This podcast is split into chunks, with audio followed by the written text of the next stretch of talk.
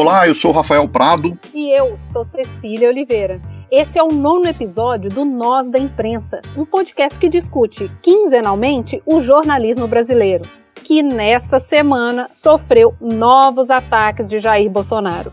E dessa vez com uma ameaça ainda mais grave, que é partir para a violência física. O áudio é ruim, a comitiva presidencial caminhava para o Brasil, os repórteres lá acompanhando, uma conversa quase informal. A essa altura, todo mundo já sabe o que o Bolsonaro disse. Vontade de encher tua boca com a porrada, tá? Tá ameaçando, presidente? A imprensa é isso? Você tá me ameaçando, presidente? Pode lateral aí. É uma ameaça, presidente? O desequilíbrio do presidente foi uma resposta, ou melhor, uma não resposta, a uma pergunta que depois inundou as redes sociais por que a primeira-dama Michele Bolsonaro recebeu 89 mil reais em depósitos de Fabrício Queiroz. E essa não foi a primeira vez que o presidente se irritou com uma pergunta sobre o ex-braço direito da família. Em dezembro de 2019, um repórter perguntou se Bolsonaro tinha comprovante das transações financeiras que fez com Queiroz. Pergunta pra tua mãe o comprovante que ela deu pro teu pai, tá certo? Ó, oh, presidente! E na mesma coletiva, ali no cercadinho do Alvorada, continuou. Você tem uma cara de homossexual terrível, mas nem, nem por isso te acusa de ser homossexual. Se bem que não é crime ser homossexual. Bolsonaro ataca jornalistas uma vez a cada três dias, como mostrou um levantamento da ONG Repórteres Sem Fronteiras. Ele já xingou a Folha de São Paulo de canalha, já atacou a Globo dizendo que ela faz patifaria, já distribuiu bananas a jornalistas junto com um comediante, já mandou repórter calar a boca várias vezes. E agora quer encher jornalista de porrada. Um detalhe que não pode passar despercebido. A ameaça nada cristã do presidente aconteceu exatamente a caminho da Catedral de Brasília. E nós? Estamos a caminho de quê? Nós, a mídia, a sociedade, o Brasil. Essas são as dúvidas que a gente vai tentar responder no primeiro bloco do Nós da Imprensa. No segundo bloco, um assunto que é corriqueiro por aqui. Falta autocrítica na mídia? Dias antes dessa ameaça de porrada no repórter do jornal O Globo, a Folha de São Paulo comparou Bolsonaro a ex-presidente Dilma em um editorial intitulado Jair Rousseff. É, a mesma Folha que faz campanha pela democracia chipou um cara que saúda torturador com uma vítima de tortura. Também é clássico o editorial do Estadão às vésperas do segundo turno de 2018, uma escolha muito difícil. E para discutir esses ataques aos jornalistas, o Nós da Imprensa recebe alguém que foi vítima dessa violência verbal do presidente e, consequentemente, do fuzilamento virtual dos apoiadores dele. Ela é jornalista, apresentadora do Roda Viva da TV Cultura, colunista do Estadão e editora do site BR Político.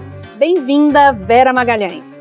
Obrigada, Cecília. Obrigada, Rafa. É um prazer estar aqui com vocês, discutindo um assunto que é ao mesmo tempo espinhoso, complicado, mas necessário. Acho que a gente discute pouco a imprensa no Brasil. Obrigado, bem-vinda, Vera. O Nós da Imprensa está no ar.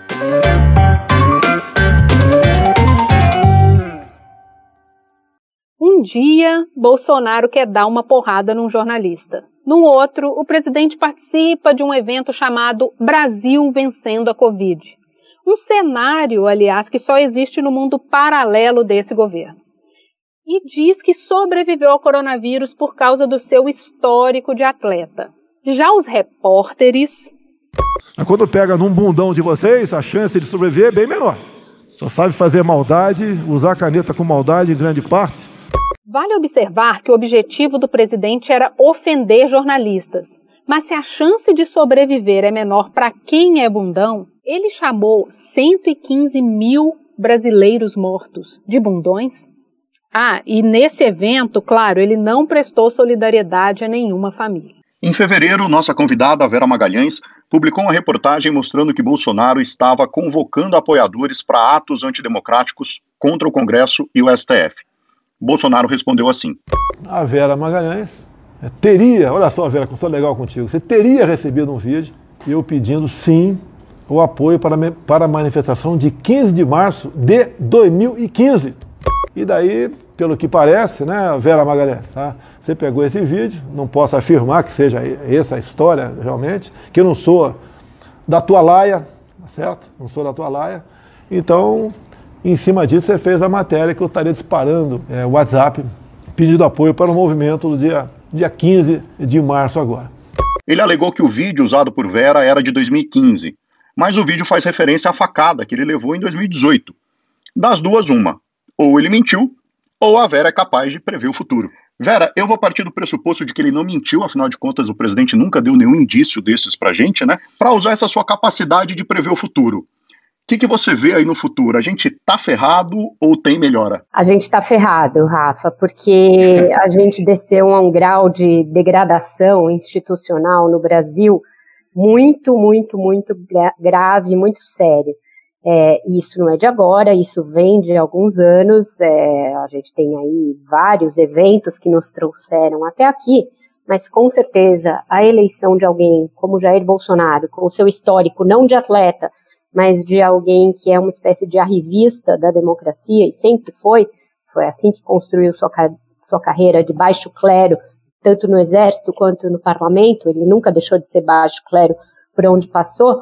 E aí, por uma circunstância muito particular do Brasil, e a gente vai discutir alguns aspectos dessa circunstância aqui, no qual a imprensa também tem um papel, ele acabou sendo eleito. Estou lendo, terminei de ler agora o livro do Sérgio Abranches, que é O Tempo dos Governantes Incidentais, que fala da eleição do Donald Trump, fala também da eleição do Jair Bolsonaro.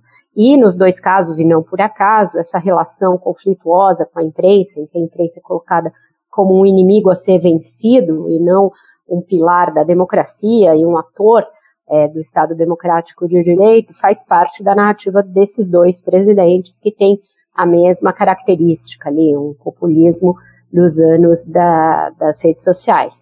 Então, eu acho que a gente está bem ferrado e se a gente continuar não entendendo as características do momento que a gente está vivendo e o que alimenta esse momento, a chance de que em 2022 a gente viva um repeteco disso, apesar de todos os descalabros, ela não é pequena. Vera, é, já que você falou dos, do Donald Trump e de outros líderes pelo mundo, no episódio anterior do Nós da Imprensa, nós recebemos a Patrícia Campos Melo, que explicou essa forma de agir do Victor Orbán na Hungria, de agitar os seus apoiadores contra veículos de imprensa, contra os repórteres.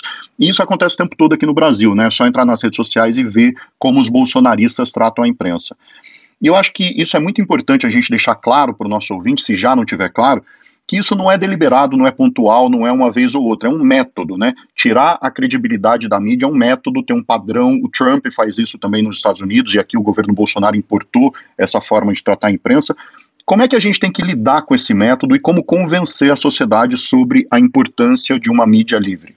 Isso também não é novo e não é um privilégio e uma exclusividade desses governos da nova direita e da extrema direita. Também acontecia em governos é, aqui do Brasil antes do Bolsonaro. Aconteceu com o Fernando Henrique Cardoso, que tratou, quando houve o escândalo da reeleição, da compra de votos da reeleição, da própria reeleição dele, ou o escândalo do BNDES, o escândalo das privatizações das teles, tratou a imprensa como inimigo.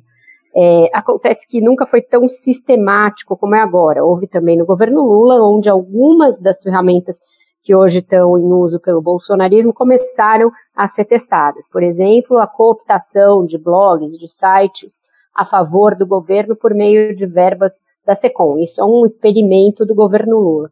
Acontece que nunca foi tão institucionalizado o ataque à imprensa como é hoje e personificado na figura do presidente da República, que é, investe pessoalmente também com outros jornalistas, nessa base das sonoras que vocês mostraram é, não sou da sua laia, eu vou te dar uma porrada na boca, pergunta para sua mãe.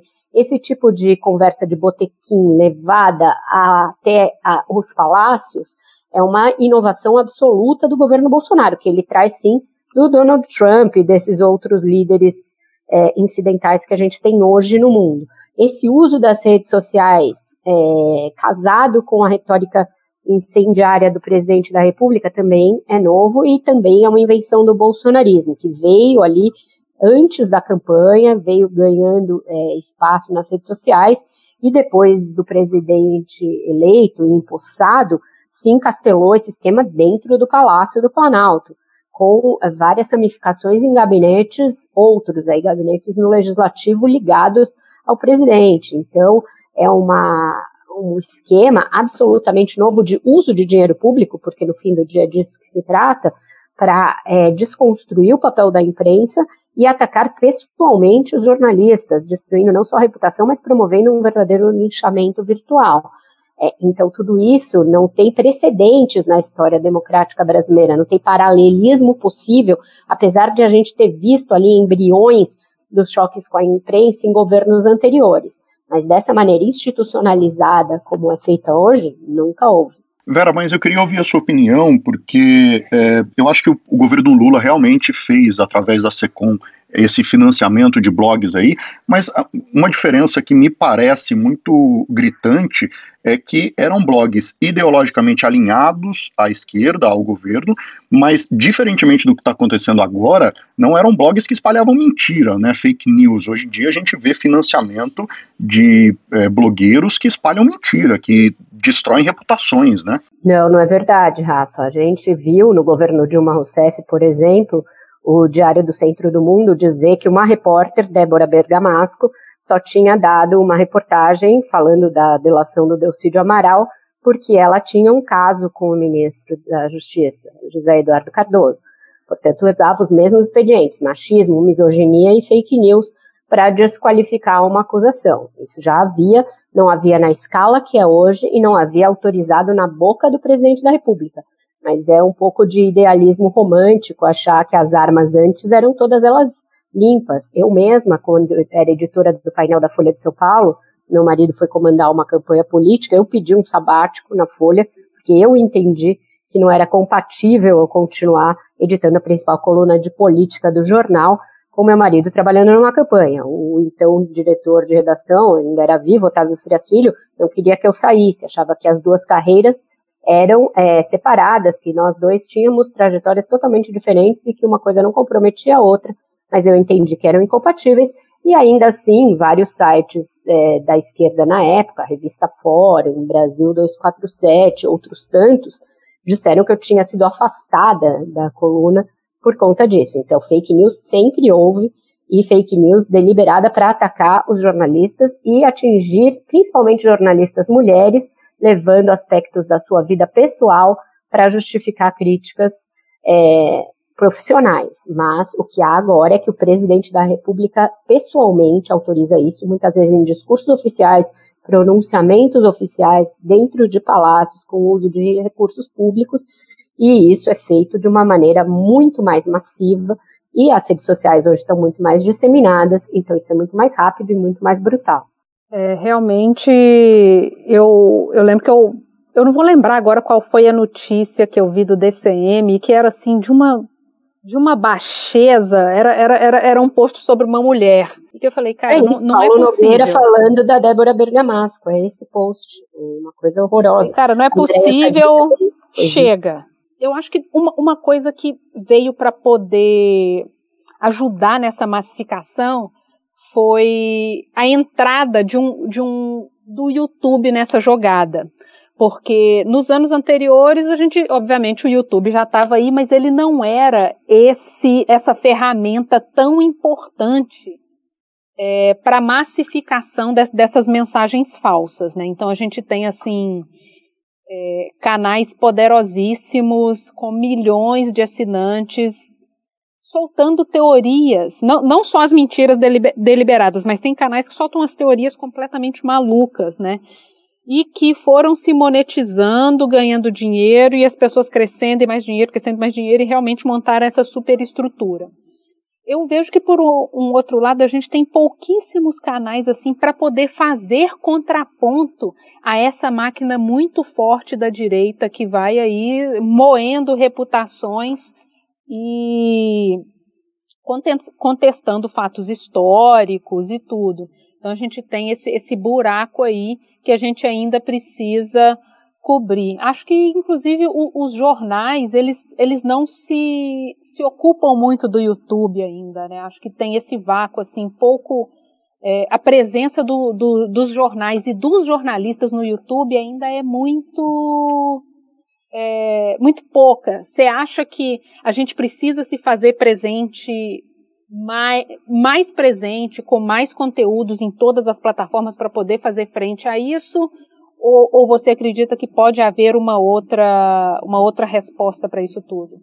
Eu acho que tem dois caminhos aí que são conjuntos e não excludentes. Cecília, uma delas é as plataformas passarem a se responsabilizar, sim, pelos conteúdos que elas veiculam, ou ao menos criar novos critérios que não sejam apenas é, de cliques, de views, para hierarquizar esses conteúdos lá dentro, o que é recomendado e o que não é, é, porque elas não são folhas em branco na qual as pessoas vão lá e publicam o que querem. Elas ganham muito, rios de dinheiro com os conteúdos que elas veiculam. Então elas têm de ter sim alguma responsabilidade ética e editorial com isso. Acho que aos poucos isso vai mudando. Né? O YouTube é mais refratário e mais difícil de controlar do que outras é, plataformas, outras as redes sociais. Ele não é uma rede social, mas é, eu acho que a gente tem de continuar como sociedade a cobrar que as empresas tenham mais responsabilidade quanto àquilo que elas veiculam. E o outro lado é a sua pergunta mais específica com a qual concordo absolutamente. Acho que os jornais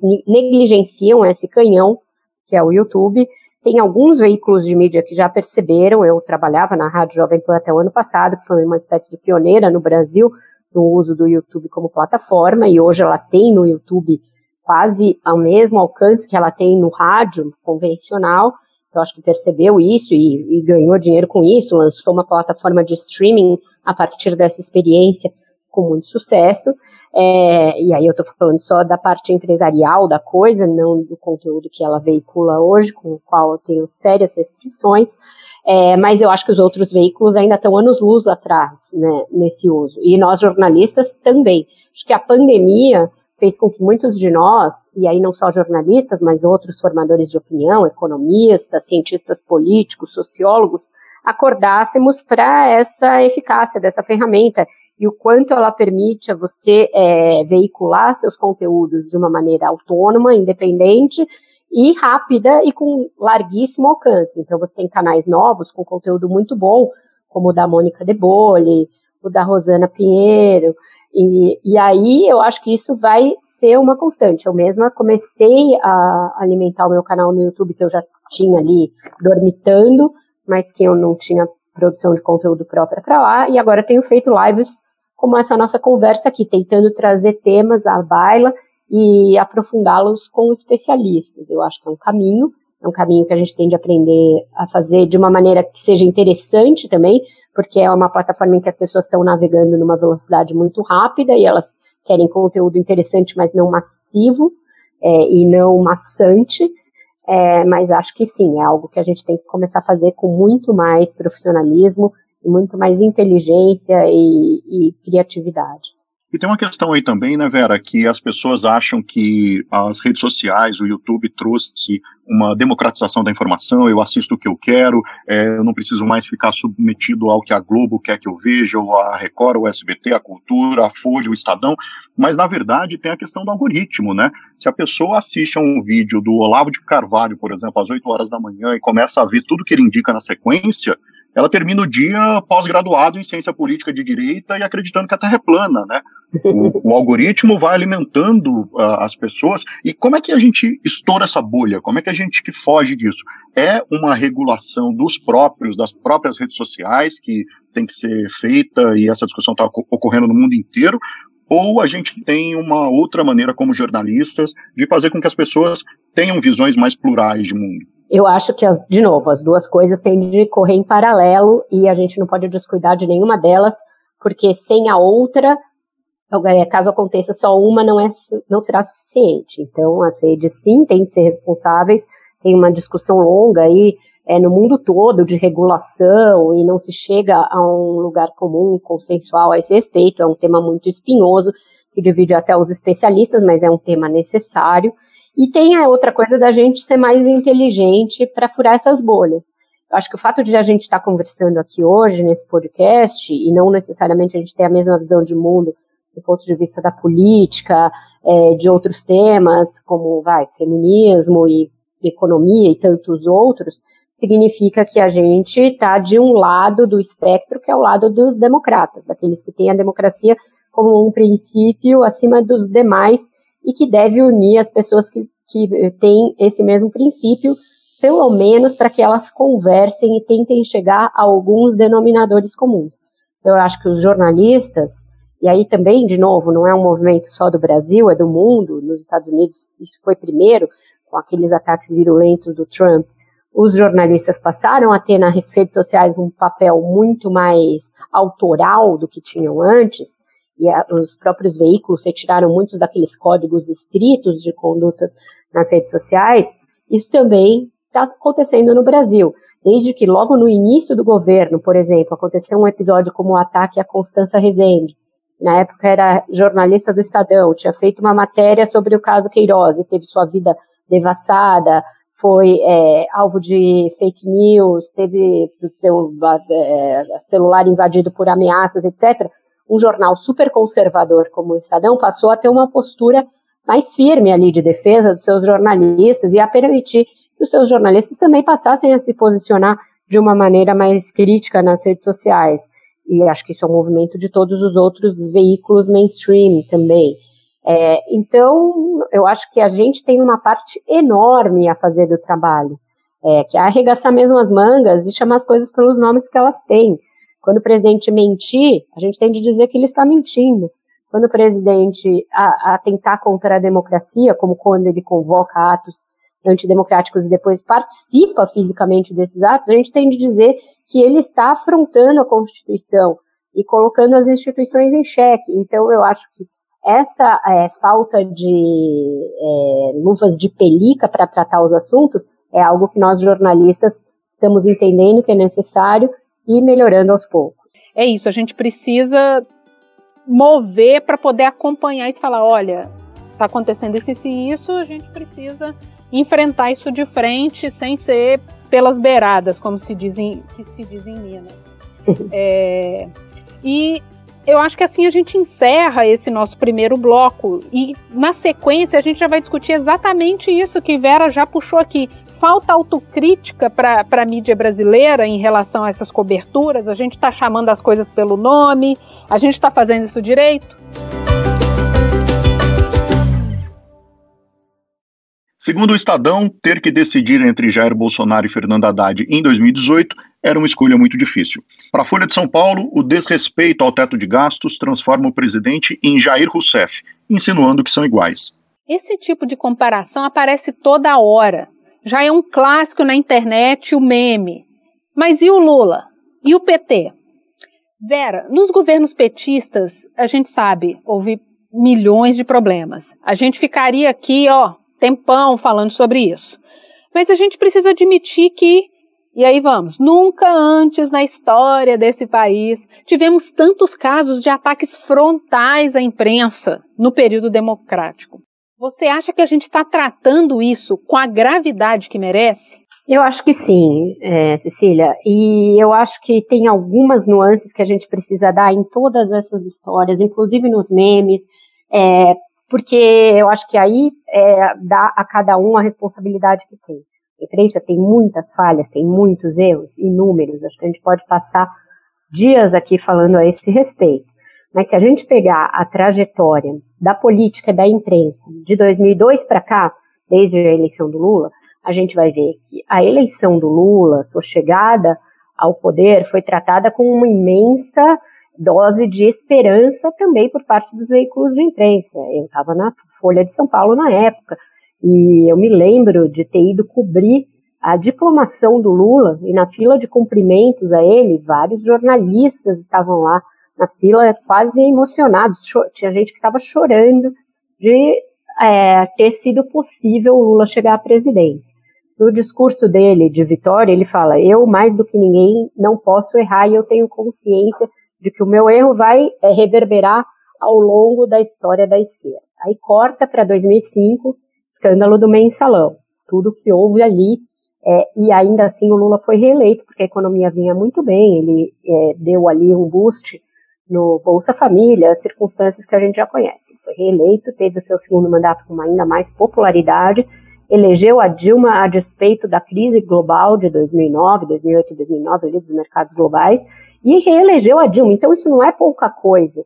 É, não dá para se falar que a imprensa é, perseguiu o PT ao longo disso. Mas aí veio o advento da Lava Jato, e eu acho que a gente pode discutir muito a cobertura que a imprensa deu da Lava Jato, Dois anos antes já tinha tido o, o, as jornadas de 13, e com implicações também na política, que eu acho que muitos quadros políticos não perceberam que havia lá já um cansaço é, com a política, com o PT, com a esquerda, e que não foi insuflado pela imprensa, foi algo que brotou e foi brotando de um jeito meio desordenado.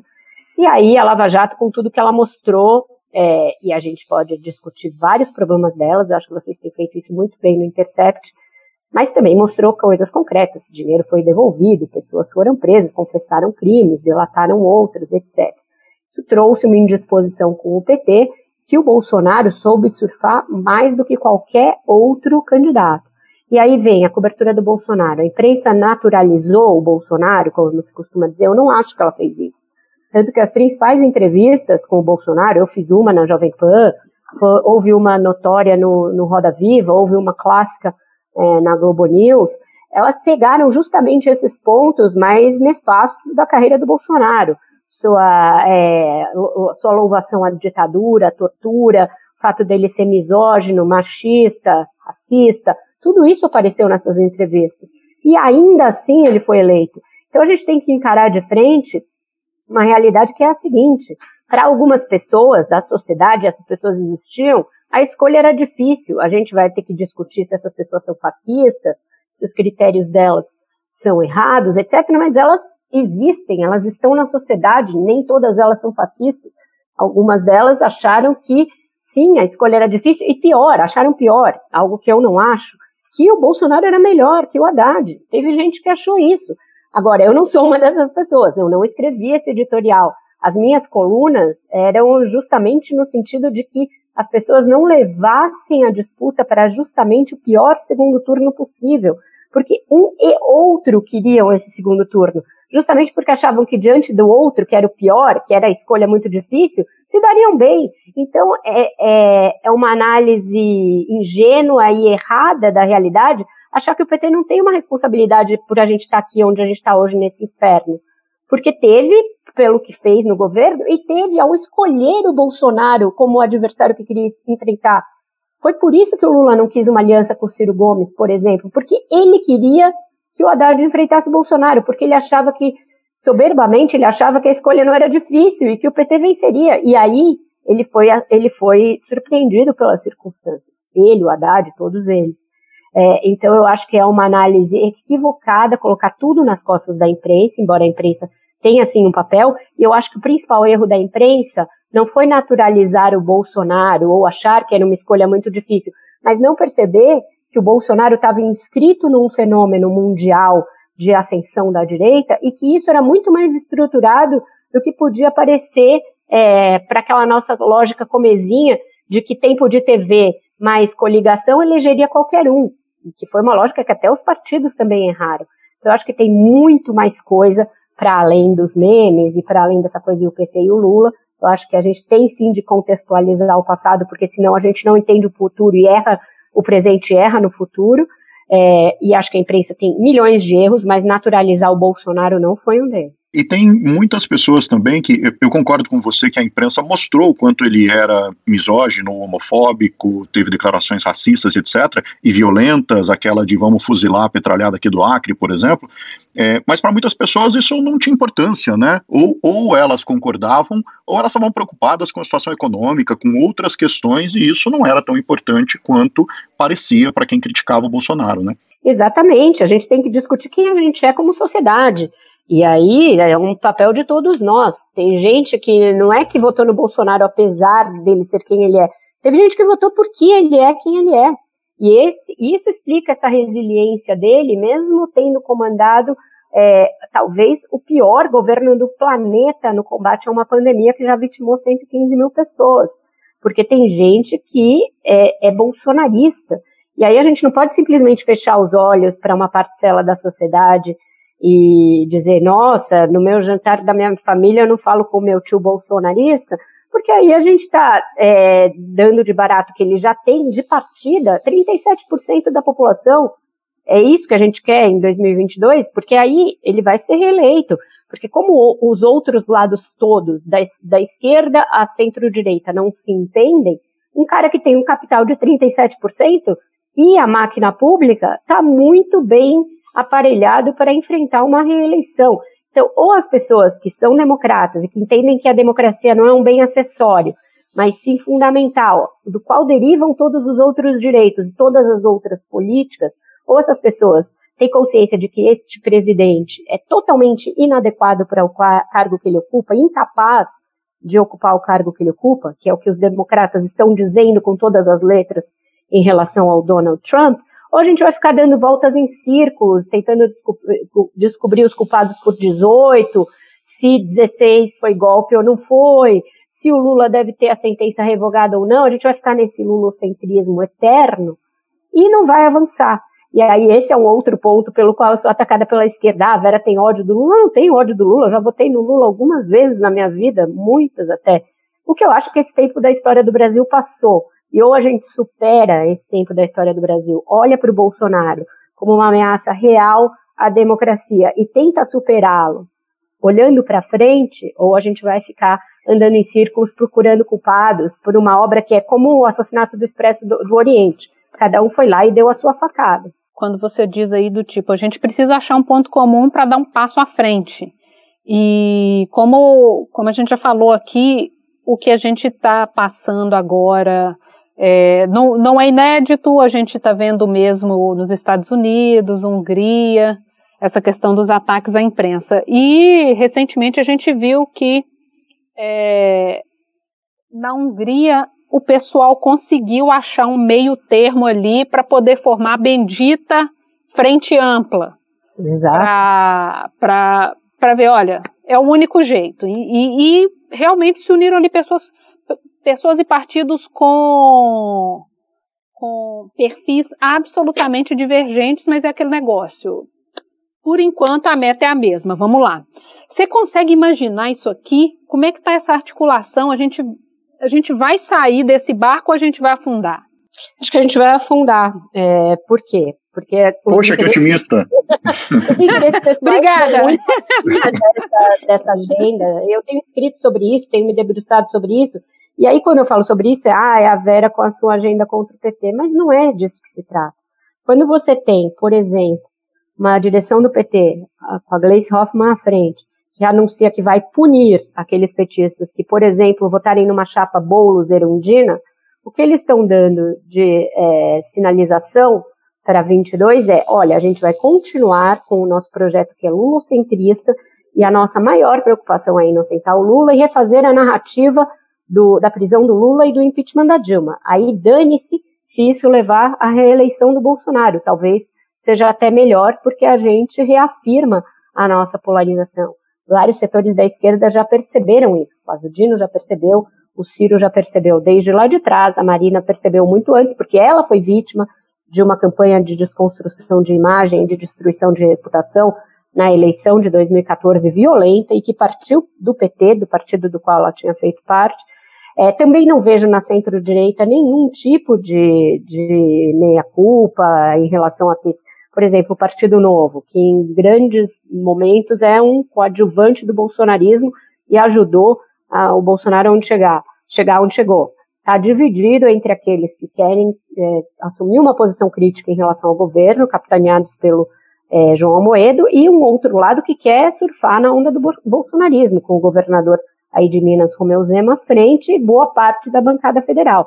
Então, enquanto persistirem os projetos pessoais acima dessa percepção de país, e aí, gente, a gente tem que ter noção do lugar que a gente está ocupando no mundo, que é um lugar de párea global. É, quando você assiste o documentário Fórum, e aí a gente viu um teaser circulando nesses últimos dias, mas eu fui lá e assisti o documentário inteiro. Não é só que o presidente é ridicularizado naquela conversa com o Al Gore, é que a gente está totalmente deslocado das grandes discussões mundiais. A discussão sobre sustentabilidade, sobre economia, sobre nova revolução industrial, revolução tecnológica. O Brasil simplesmente não é um player nesses assuntos. A gente não tem no governo ninguém pensando nesses assuntos. A gente não tem governo. A gente tem uma plataforma de reeleição do Bolsonaro e de reprodução da guerra cultural do Bolsonaro e das suas disputas ideológicas. É isso que a gente tem no Brasil hoje. Então, ou se percebe a gravidade disso e o que isso é, aponta para as futuras gerações do país, em termos de é, falta de colocação, falta de formação, falta de qualquer perspectiva é, de melhora da desigualdade, ou a gente vai ficar patinando e andando em círculos. Então, eu sou muito pessimista. Eu acho que a gente não está dando passos fundamentais agora, que seria identificar lideranças, lideranças capazes de entender esse novo mundo em que a gente está inserido e que não tem nada a ver com o mundo esquerda versus direita e essa polarização burra e redutora. É um mundo muito mais complexo e muito mais desafiador e eu não vejo nem Luciano Huck, nem Dória, nem Amoedo, nem Sérgio Moro. É, eu acho que o Ciro tem um pouco dessa percepção, mas ele se perde naquela retórica dele. Acho que a Marina tem muito dessa percepção, mas é um personagem que encolheu muito nas três eleições que ela, ela foi desidratando, a ponto de hoje é, não, eu não saber se ela ainda tem chance de voltar a ser uma política competitiva, mas uma conversa entre todos esses players está muito longe de acontecer. É, eu, quero muito ver esse documentário fórum, mas realmente só esse teaser da conversa com o Al Gore já me deu tanta vergonha alheia que eu tô com medo do que, do que pode vir. E as posições que o Brasil tem tomado na ONU também, que são todas muito é, difíceis, retrógradas, né, para a diplomacia brasileira. Mas, Vera, para a gente caminhar para o nosso final aqui, para o nosso encerramento desse papo que foi incrível, eu queria voltar para o nosso métier do jornalismo aqui. Você que é uma colunista respeitada, com anos de carreira, com fontes, que traz furos de reportagem há muito tempo para os veículos em que você trabalhou, e tem até uma relação diferente, né, com chefes, com donos dos jornais, comparando com o repórter que está lá sujando a bota, como a gente diz, né, indo atrás do presidente, ouvindo esse tipo de ataque, é, e tem até uma questão psicológica, né, do repórter que está ouvindo que o presidente tem vontade de quebrar sua boca na porrada, enfim. Eu queria que você falasse para esse colega nosso que está ali, para o editor que manda ele para lá, qual é a postura que você acha que ele tem que ter, é, esses que são agredidos ali naquele, naquele chiqueirinho, naquele cercadinho do Palácio da Alvorada, como você acha que tem que ser o comportamento desses nossos colegas que estão ali? Até isso está sendo revisto, Rafa, porque você veja que até tempo, um tempo atrás era impensável imaginar que veículos abandonariam a cobertura do dia a dia da presidência da República. É, a gente tem na cobertura de poder, e a cobertura de poder no Brasil é feita em Brasília, nos Estados Unidos é feita em Washington, acho que são coberturas muito correlatas, porque são cidades que gravitam em torno da política e do poder, é, você tem esse, essa setorização muito forte da cobertura. Então, tem o setorista da presidência, que tem aqui, que tem na Casa Branca. É, você, quando jornais fazem um pool para retirar essas pessoas porque elas estão correndo risco físico, é porque você já não vive um período de normalidade democrática. É, esses repórteres que estavam sendo agredidos diariamente, submetidos ali àquela claque horrorosa insuflada pelo presidente, alguns deles começaram a ter problemas, burnout, é, síndrome do pânico, pedir para ser retirados de cobertura. Então é disso que se trata, é uma tentativa de intimidação que ao fim do dia o que quer é reduzir a criticidade dos veículos de imprensa por meio da intimidação. É que as pessoas se autocensurem para não serem submetidas àquele tipo de é, assédio moral fortíssimo a que elas são submetidas. Então é gravíssimo, é, eu acho que a gente teve uma tomada de posição das associações de imprensa, dos veículos, dos próprios jornalistas na pessoa física, que, por exemplo, a gente se cotizou para fazer um abaixo assinado em defesa da Patrícia Campos Melo, mas eu acho que tudo isso ainda é insuficiente. Carece de uma, é, um respaldo institucional. Por exemplo, é, eu estou esperando o momento em que o Supremo Tribunal Federal vai cancelar a convocação para que o jornalista Hélio Schwartzman deponha na Polícia Federal com base na Lei de Segurança Nacional. Quando isso vai acontecer? Quando os ministros do Supremo vão rasgar essa ordem que é claramente intimidatória e constrangedora? É, eles podem fazer isso, uma vez que eles próprios usaram a Lei de Segurança Nacional para conduzir um inquérito polêmico recentemente. Então veja que as questões institucionais estão todas elas muito bagunçadas no Brasil. Para esse repórter que está na linha de frente, um repórter que eu já fui um dia, estou na cobertura de política desde 93, já levei mangueirada de água na frente do Palácio dos Bandeirantes cobrindo greve de professor, já gastei muita sola de sapato.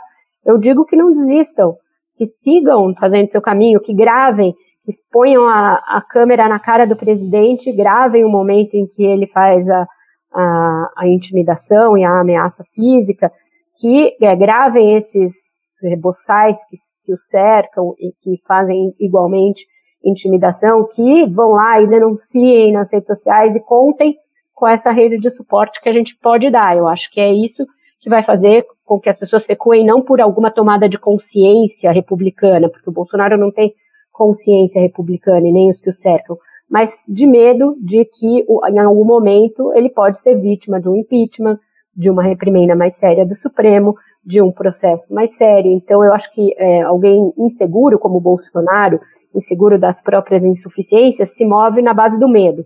Foi isso que deixou ele quieto quando Fabrício Queiroz foi preso. Então a gente tem de saber trabalhar isso e tem de saber se fortalecer nos flancos de um presidente que não respeita a imprensa, que não tem nenhum apreço à liberdade de imprensa.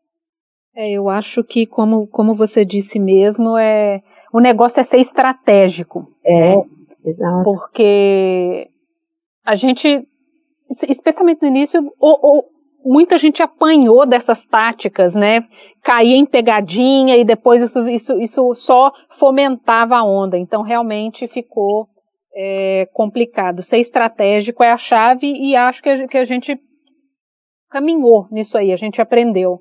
Eu queria te agradecer, Vera, pelo tempo, pela disposição, é, pelo papo que foi realmente muito bom, enriquecedor aqui para quem tem interesse em, conhecer mais, tanto da pista, né, do trabalho em si, em como sobreviver a esses ataques e continuar trabalhando. Muito obrigada.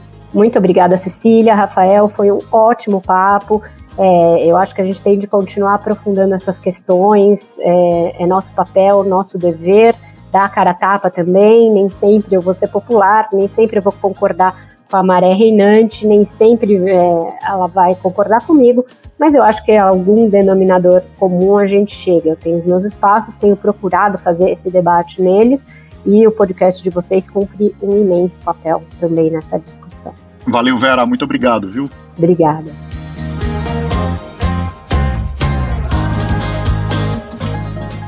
Agora, vamos às rapidinhas da quinzena. São três rapidinhas envolvendo o Sleep Giants, que foi tema do nosso segundo episódio. Se você não ouviu, fica aqui o convite. O Sleep Giants alerta anunciantes que, às vezes, mesmo sem saber, estão dando dinheiro para páginas que espalham discurso de ódio. Recentemente, eles conseguiram que o PayPal, uma das principais ferramentas de pagamentos da internet, bloqueasse a conta do Olavo de Carvalho, o astrólogo da Virgínia, que alguns têm como guru, usava a plataforma para venda de cursos e livros. Mas no Brasil, o PagSeguro, do grupo Folha e UOL, se negou a realizar o bloqueio. E um texto no UOL dizia que o PayPal estava errado. Dias depois, o texto apareceu com um alerta dizendo, abre aspas, o UOL errou ao não incluir opiniões favoráveis à decisão do PayPal de banir Olavo de Carvalho na primeira versão desta reportagem. O texto foi reescrito. Fecha aspas. E o Sleeping Giants também entrou na mira da Polícia Federal. O crime é... não tem crime. A revelação do The Intercept Brasil mostra que o delegado da Polícia Federal, Ricardo Felipe Pecoraro, que pediu a abertura do inquérito, é cunhado de um influenciador bolsonarista. Aí o site dele, que nem vale a pena citar, afinal de contas, se você ouve o Nós da Imprensa, você não vai consumir fake news, foi um dos que perdeu grana com as denúncias do Sleeping Giants. Aí o cunhadão foi lá e abriu o inquérito, mas o Ministério Público Federal mandou arquivar e a Justiça acatou. Ah, e esse influenciador é o mesmo que foi condenado a indenizar Caetano Veloso em 120 mil reais por associá-lo à pedofilia. E ainda tem mais uma. A juíza Ana Paula Caime, lá do Rio Grande do Sul, ela simplesmente pediu que o Twitter revelasse os dados dos criadores do Sleep Giants. Mas o Twitter recorreu porque a decisão dessa juíza dizia que, mesmo que não, não vi nada de errado, mas eu acho que tem que revelar o IP dessas pessoas sim. Ou seja, o Twitter teve que recorrer dizendo que a decisão é nitidamente contraditória. Ou seja, essa novela ainda continua. Agora vamos à participação dos ouvintes. A gente pediu para vocês lá no nosso grupo do Telegram, Nós da Imprensa, qual é a opinião sobre a ameaça do presidente ao repórter do jornal O Globo. Vamos ouvir. Olá a todos, aqui quem fala é Thiago Dourado do Rio de Janeiro e esse episódio me fez lembrar a fala de Ciro Gomes no Roda Viva para Vera, dizendo: Vocês serão os primeiros, Vera. Realmente é mais um ataque na lista dos vários que o presidente já fez à imprensa. E fica claro que essa e outras perguntas sem respostas são o caminho para tirar o presidente do eixo e mostrar o quanto ele tem culpa nesse cartório. Força a todos da imprensa e que continuem fazendo esse ótimo trabalho. Olá pessoal, aqui é o Laredo de Franca, São Paulo. E o que mais esperar desse cara que tá lá na presidência, né? Porque não dá nem para falar que ele é um presidente, ele não se comporta como tal.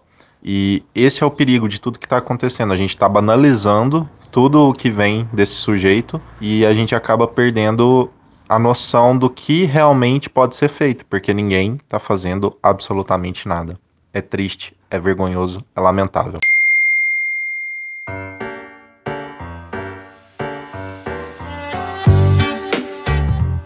E você também pode participar do Nós da Imprensa. Pode mandar uma mensagem de voz para o Telegram ou Instagram Nós da Imprensa e também pode seguir a gente no Twitter, Nós Underline da Imprensa.